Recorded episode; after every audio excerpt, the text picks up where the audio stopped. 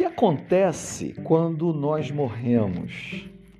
Aqueles que são de Cristo, os salvos, o que acontece após a morte? Ah, existe uma, vários entendimentos a respeito dessa questão e tem um muito popular que diz que é, quando um cristão falece, morre, ele fica em um lugar como num estado de dormência, dormindo, aguardando a ressurreição. Essa essa teoria, essa crença, ela vem do fato de no Novo Testamento, principalmente, você ter uma expressão falada que eles não estão mortos, mas dormem. Você tem o apóstolo Paulo falando isso, 1 Coríntios, capítulo 11, no momento da ceia, ele fala, por isso que tem muitos entre vocês que dormem. É, tem na situação, é, várias situações você vê uh, a Bíblia se referindo a mortos como aqueles que dormem, mas na verdade Dormir aqui significa, nesses textos, significa apenas uma, uma, uma atenuante para a palavra morte, tá? É, quer dizer que há esperança depois da morte, é, que a morte não é o fim. E uh, se a gente observar bem o princípio da palavra de Deus, nós vamos perceber que o ladrão na cruz, por exemplo, quando ele estava ao lado de Jesus e confessa a Jesus como Senhor e Salvador, o Senhor Jesus fala para ele, é, fala para ele assim: hoje mesmo estarás comigo no paraíso. E, e certamente a, a gente percebe ali que não há nenhuma menção à questão de estar dormindo. Na parábola do Lázaro e do rico, a gente percebe uma, uma, é, uma dinâmica contrária à ideia de que fica se dormindo. Na parábola do Lázaro, do rico, o rico ele está num lugar em que ele enxerga Lázaro e, e ele percebe que Lázaro está num lugar bom, ao ponto de pedir para que ele fala com Abraão para que Abraão peça a Lázaro para colocar o dedo no rio que passava lá e colocasse uma gota daquela água no seu, na sua vida.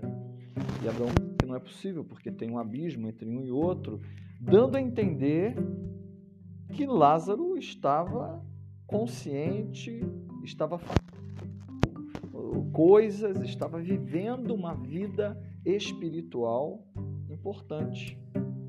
Em Lucas capítulo 19, mais uma vez, nós temos um dito aqui muito importante. Os saduceus eles vão perguntar para Jesus sobre a questão de que uma mulher é, casou, o marido morreu, casou de novo, o marido morreu, casou de novo, o marido morreu. E eles perguntam para Jesus é, de quem que ela seria esposa na ressurreição. E Jesus fala que isso não existe, né? Vocês estão equivocados, né? Na verdade, é, os filhos de Deus na ressurreição serão como os anjos. E eles não terão essas necessidades, mas esses vínculos carnais, eles deixam de existir, embora a consciência de que você teve uma vida com aquela pessoa, isso vai acontecer. Você saberá quem são seus pais, saberá quem foram suas mães, saberão quem, né, quem foram seus irmãos de carne, enfim, tá? Mas a nossa compreensão a respeito da nossa ligação com a humanidade, ela vai se ampliar no sentido de que nós passaremos a ter os olhos de Deus, vamos enxergar as coisas como Deus enxerga. Porque não haverá mais a limitação da carne.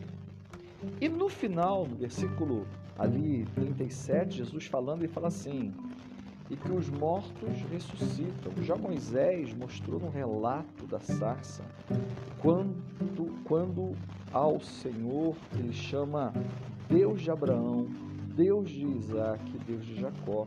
Ele não é Deus de mortos, mas de vivos, pois para eles todos vivem. Novamente dando a entender que há uma, um trabalho, há uma vida vida consciente. Então, dessa forma, certamente nós não ficaremos dormindo após a morte.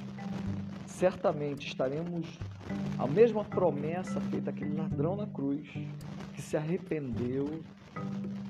Nós, essa promessa também é colocada a nós hoje mesmo estarás comigo no paraíso. E certamente, quando nossos dias nessa terra terminarem, se até lá Jesus não voltar, porque eu creio que está próximo a volta dele, certamente estaremos no mesmo instante, no mesmo piscar de olhos, naquele piscar de olhos, estaremos nos braços do Pai, nos braços de Jesus.